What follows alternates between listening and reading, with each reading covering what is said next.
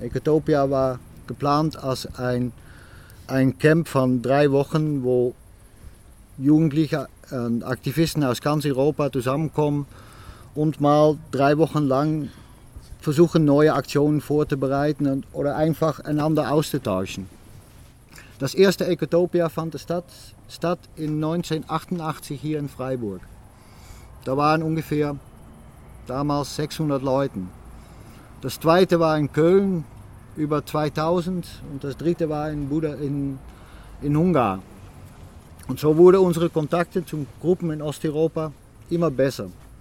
Und wenn dann irgendwie Anfang 90er Jahren in Jugoslawien ein bisschen Spannung entstand, wurde ich angerufen und gefragt von, du kannst doch trainieren gewaltfreie Konfliktlösung. Ich glaube, wir brauchen das. Ganz naiv bin ich nach Ljubljana gegangen und habe mit äh, Gruppe ähm, äh, Polizisten und Leuten aus, aus Krankenhäusern diese Trainingen gewaltfreie Konfliktlösung getan und dann bricht ein Krieg aus. Das hat nichts mit meinem Training zu tun, aber das Moment war dasselbe. Und man musste hier so oben anfangen umzudenken. Dann bin ich mal ein Land weitergegangen, weil der Krieg im, im Slowenien dauerte nur zehn Tage. Und bin mit dieselben Sachen in Zagreb gelandet. Und dann fing in Zagreb ein Krieg an und wurde alle Kontakten zum Ausland, zum andere jugoslawische Republiken gekappt. Man konnte nicht mehr telefonieren, man konnte keine Faxe mehr schicken, man konnte auch keine Computers mehr benutzen. Dann habe ich gedacht von komm, wir haben es mal mit Telefaxe versucht, wir können es auch mit Computers tun. Und hier in Deutschland gab es die Chaos Computer Club. Und die haben wir damals gefragt von, gibt es da nicht ein System mit kleinen Computers, die einander anrufen können und dann über Deutschland können wir vielleicht ein System aufbauen, dass Leute aus Zagreb kommunizieren können mit Leuten in Belgrad. Und wir können in Zagreb vielleicht das weiterleiten nach Sarajevo. Das wurde das Netzwerk Samir vor Frieden.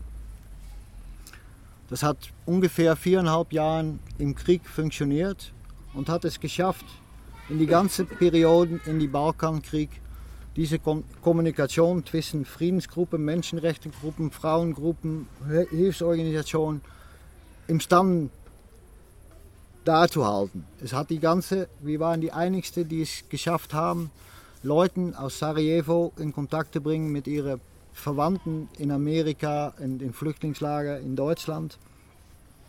Und das war ein Anfang von etwas, wovon ich gedacht habe, hey, das ist praktisch. Mit das Internet kann man viel tun. Ich war dann auch angefangen, um meine Kinder, die noch zu Hause waren, jeden Tag mal zu schreiben, von was Papa da so in so einem Kriegsgebiet alles miterlebt. In die Hoffnung von, wenn die ein bisschen älter sein, dann können die das lesen und vielleicht begreifen, was da abgespielt hat. Und meine Freunde in, in Sittard fanden die Texte so interessant, dass die die weitergeschickt haben an andere Menschen.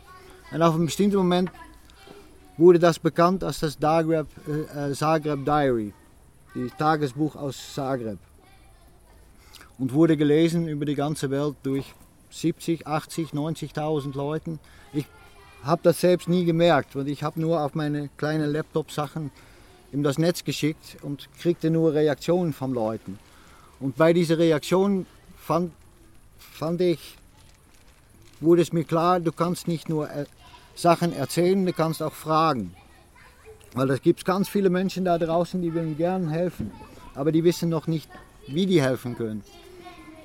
Und da gab es einen bestimmten Moment, wo ich das angefangen bin auszuprobieren. Das war, wenn Sarajevo verschiedene hunderte Nierenpatienten waren, wovon die durch das die Stadt umsingelt war, keine Dialyseflüssigkeit mehr gekriegt haben. Habe ich in Geschichte geschrieben von, ich kann mich vorstellen, dass es irgendwie eine Pharmaindustrie gibt, die Dialyseflüssigkeiten umsonst an uns schenken will. Ich kann mir auch vorstellen, dass es in Amerika eine ganze Menge frustrierte Hubschrauberpiloten gibt, die in Vietnam geflogen haben und jetzt mal was Gutes machen wollen. Das ist die Chance, um einzukommen und die Sachen nach Sarajevo zu transportieren.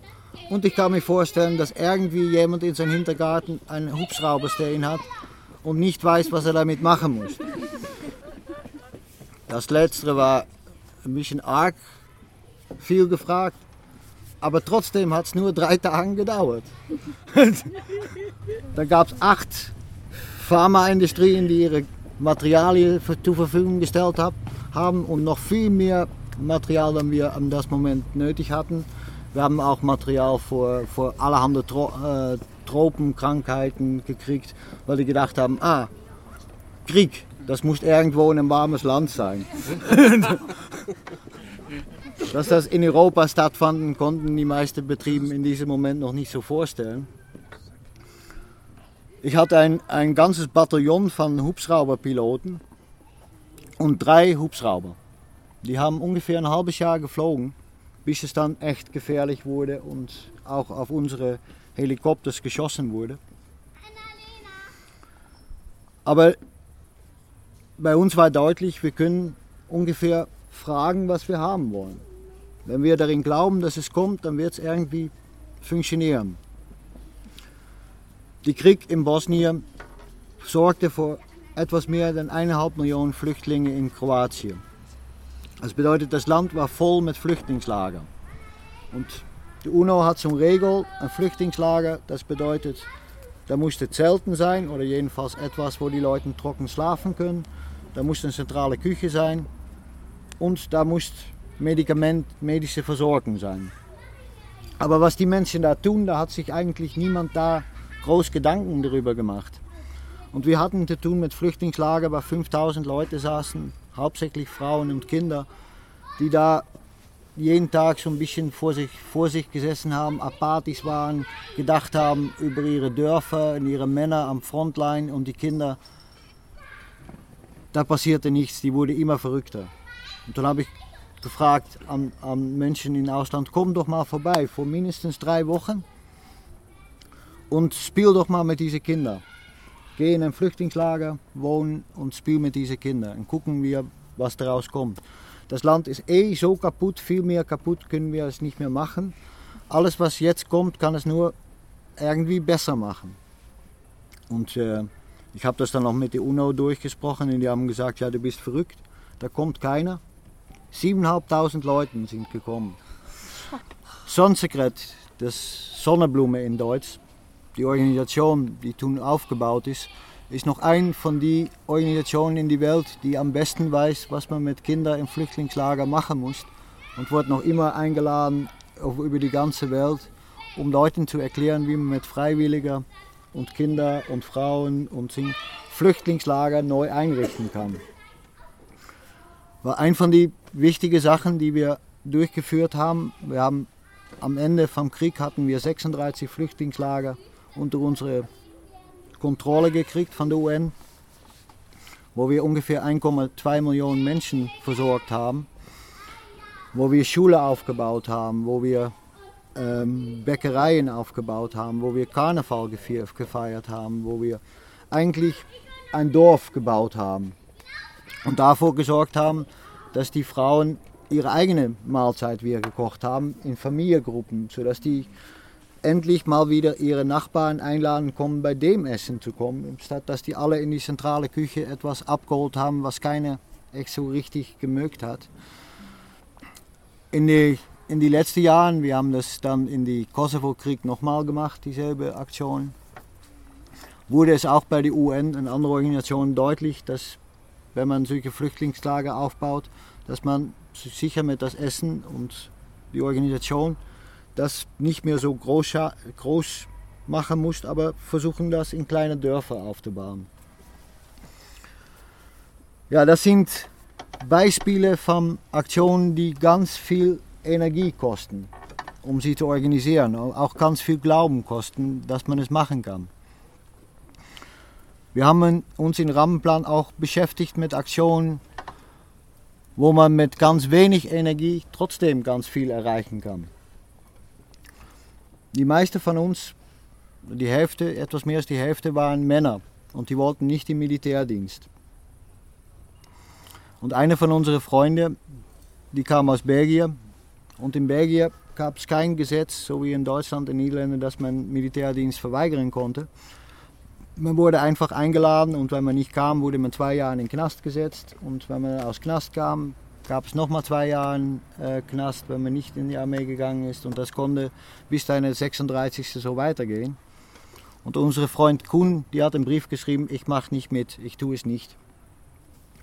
Bei der ersten Friedensmarsch, wo wir mit ihm in Berge gekocht haben, wurde er verhaftet und in ein Gefängnis in Brüssel festgesetzt. Und er wurde verhaftet im Namen des Königs und verurteilt im Namen des Königs.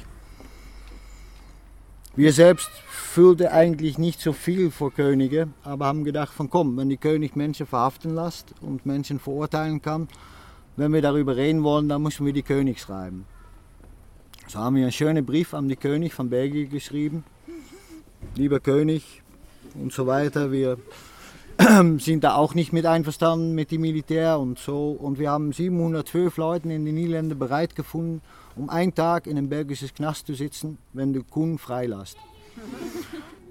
Und wir kommen in einem Monat vorbei, um diesen Brief und diese ganze Liste in Original bei euch vorbeizubringen und wollen gern mit einer Tasse Kaffee nochmal über unsere ganzen Gedanken mit euch reden.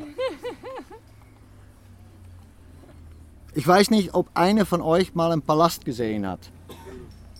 Na, wir sahen dieses Palast einen Monat später zum ersten Mal, sind ein paar Mal um das Palast gelaufen in, auf Suche nach einem Klingel.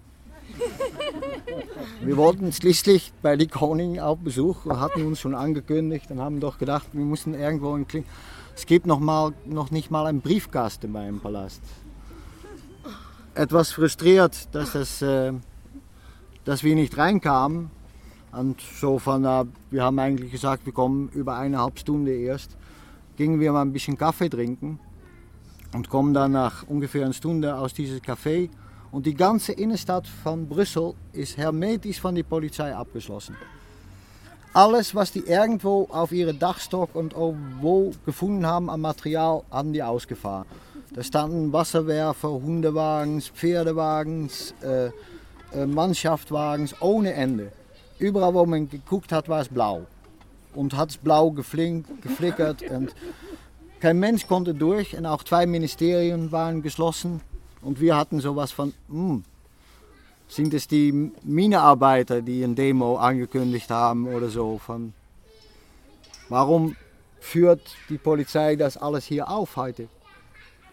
So wir mal gesucht, ob irgendwie ein Polizist war, der mit uns reden wollte und ihm so gefragt von, was passiert hier? Und der so von, ja, da kommt ein Haufen Anarchisten aus den Niederlanden und die haben vor, die König zu entführen.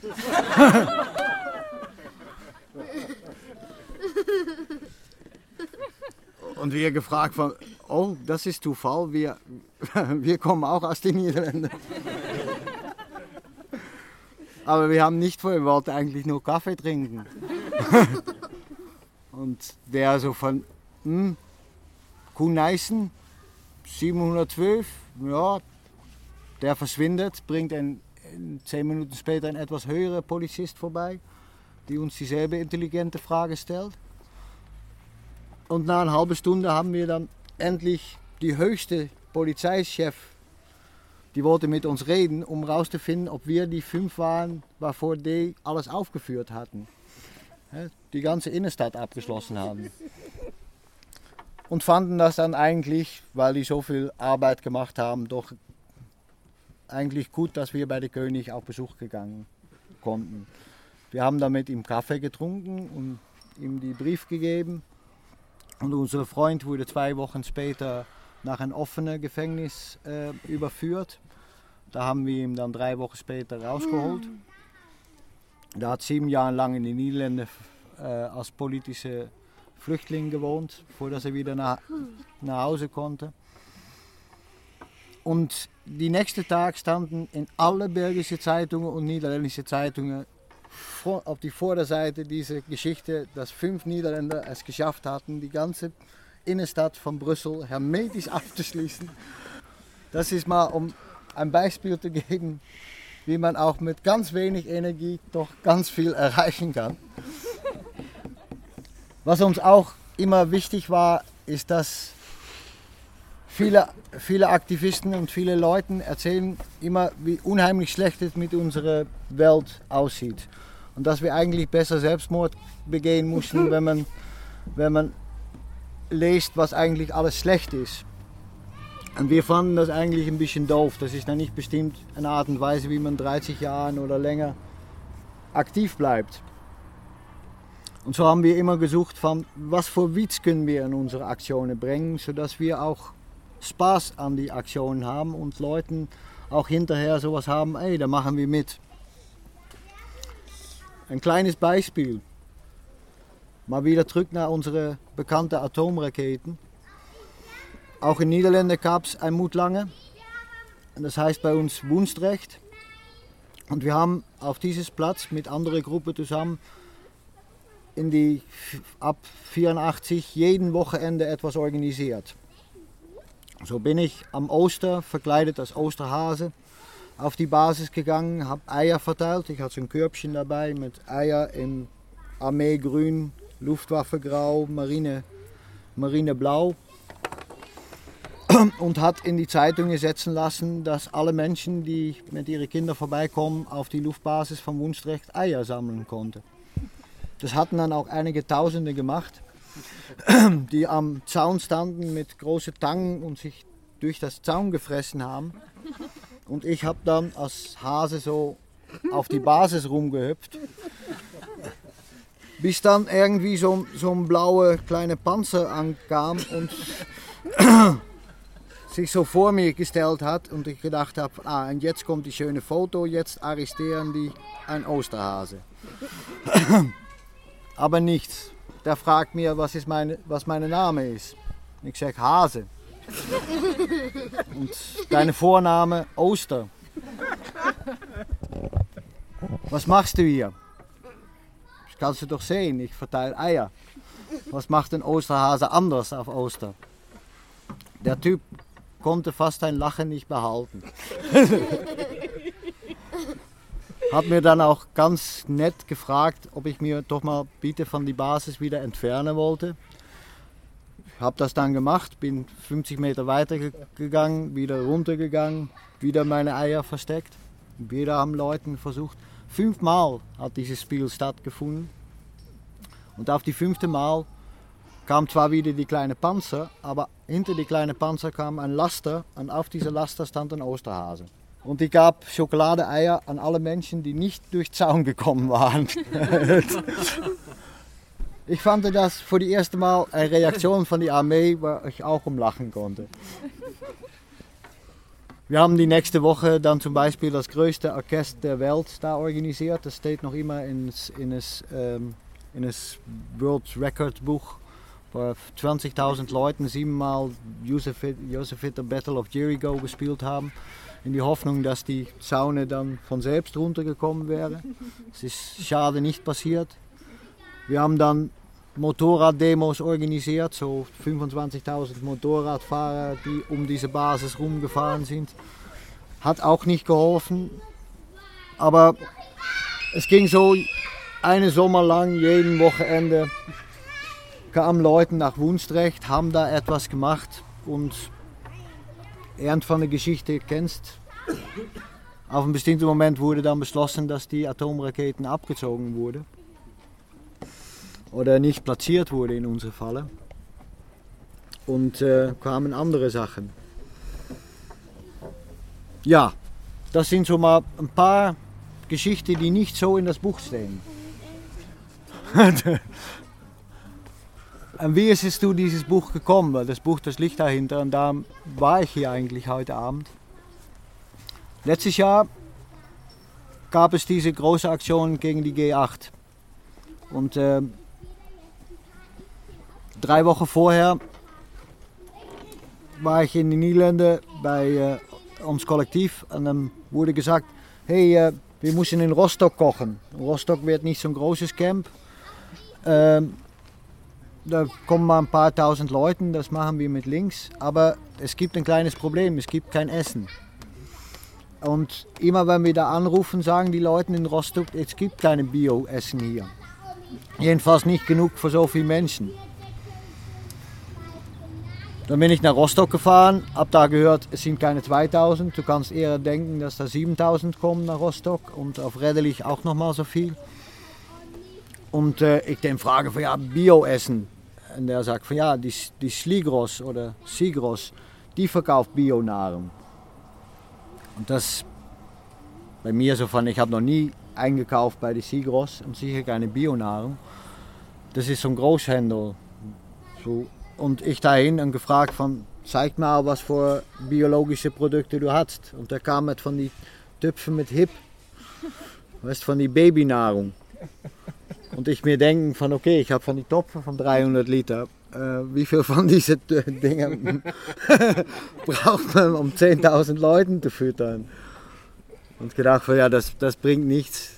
Und bin dann alle Bauerhöfen von, von äh, MacPom abgefahren, um dem versucht zu überzeugen, ja, wir brauchen eure Hilfe. Wir haben wieder immer kein Geld, aber wir brauchen eure Gemüse. Alles, was du finden kannst. Mach deine Lager leer. Das hat ungefähr eine Woche gedauert. Und dann hatten wir genug Material, um 15.000 Leuten zehn Tage lang zu füttern. Das haben wir dann auch gemacht mit viel, äh, mit viel Freude und äh, haben auch gezeigt, dass, äh, dass die viele Fokus, die es mittlerweile in Deutschland und überall in Europa gibt, eine bessere Logistik haben dann die Polizei. Die meisten Polizeichefs die waren echt, äh, echt eifersüchtig, dass unsere Wagen schneller auf die Blockades waren dann ihre Polizeibussen. Und dass die meistens aufgetaucht waren aus das Nichts. Dann hatten die alles kontrolliert und dann kam doch noch wieder so ein Foku vorbei, so von ha, hm, und wurde wieder gekocht. Und die meisten, die da gewesen sind, wissen, wie die Geschichte ausgegangen ist. Wir haben es bis zum Zaun geschafft. Und wir haben 15.000 Leuten versorgt. Und einer von diesen 15.000 war die Sohn von was später meine Verleger wurde. Und der kam hier zurück in Freiburg. Seine erste große Aktion, wo er war. Und sein Vater fragt ihn von, äh, und wie war es? Und er warte sowas von Geschichte über Hubschrauber und Wasserwerfer und Scheinwerfer und weiß ich was. Und er sagt, das Essen war gut. und das war so, so, so eine, so ein Sven, die zu Hause nichts isst, ja. So von wo man ganz viele hat. Und das hat meine Verleger ein bisschen stützig gemacht. So von, das ist interessant. Der kommt von einem Camp und sagt, das Essen war gut. Und dann den nächsten Tag kam ein Interview mit mir in die Taz. Und dann haben die gedacht von, äh, ah, das ist interessant. Die Typ muss mir mal anrufen, ob wir ein Buch machen können. So wurde ich eine Woche später angerufen. Ich lief irgendwo in Berlin. Und er fragt so von, ich bin von Orange Press und ich nie von gehört, aber okay. und äh, wir wollen ein Buch mit dir machen. Und dann habe ich abends auf die Webseite von dem gesehen und gesehen, ach, die haben das Buch We Feed the World von die Film ausgegeben hier in Deutschland. Das kann nicht schlecht sein. Ja, wenn ihr solche gute Filme und solche gute Bücher macht, das ist jedenfalls eine Ehre, wenn jemand dich fragt, um ein Buch zu machen. Ja, dann haben wir ungefähr ein halbes Jahr nötig gehabt, um eine Idee zu konkretisieren, wie das Buch aussieht. Und seit zweieinhalb Monaten gibt es es dann. Und äh, ist etwas passiert, was ich mir nie erwarten konnte, weil ich hatte immer gedacht von okay, wir sind in Küche, wir kochen ein bisschen und ein paar Leute kennen mir und die Leute, die mich kennen, werden vielleicht das Buch kaufen und für den Rest wird es irgendwie bei Wohltat äh, landen. Und dann war das auch von die Verlag gesagt von ja, du musst auch, sag mal, auf Lesereise, auf Kochreise gehen, weil es ist ein Kochbuch. Ja, das tue ich jetzt seit zweieinhalb Monaten. und äh, habe so ein bisschen die Hälfte von Süddeutschland mittlerweile durchkreuzt und auf Plätze gekocht, wo ich noch nie im Leben gewesen bin. Ich weiß mittlerweile, dass Ravensburg nicht nur die Merke von einem Puzzle ist, aber auch eine Stadt. Und lernen mir auf diese Art und Weise einmal Deutschland auf eine andere Weg kennen und habe unheimlich viel Spaß. Es macht nämlich, ich bin zwar gelernter Soziologe und ich bin kein Koch oder so, aber eigentlich am liebsten bin ich Geschichteerzähler. Und äh, ich kann das stundenlang.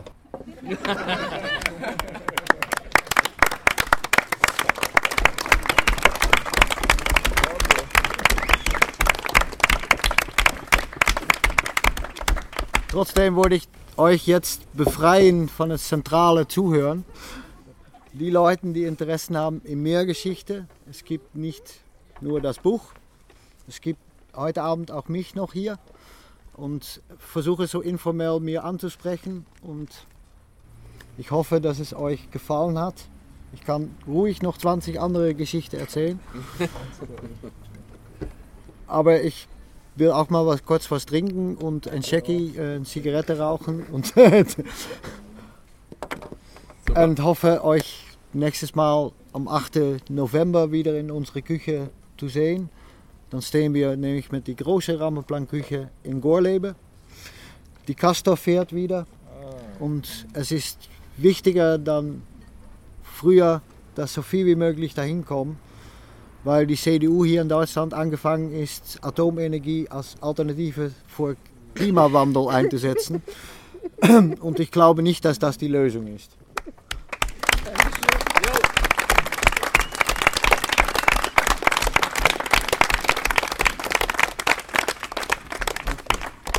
Mein Dank.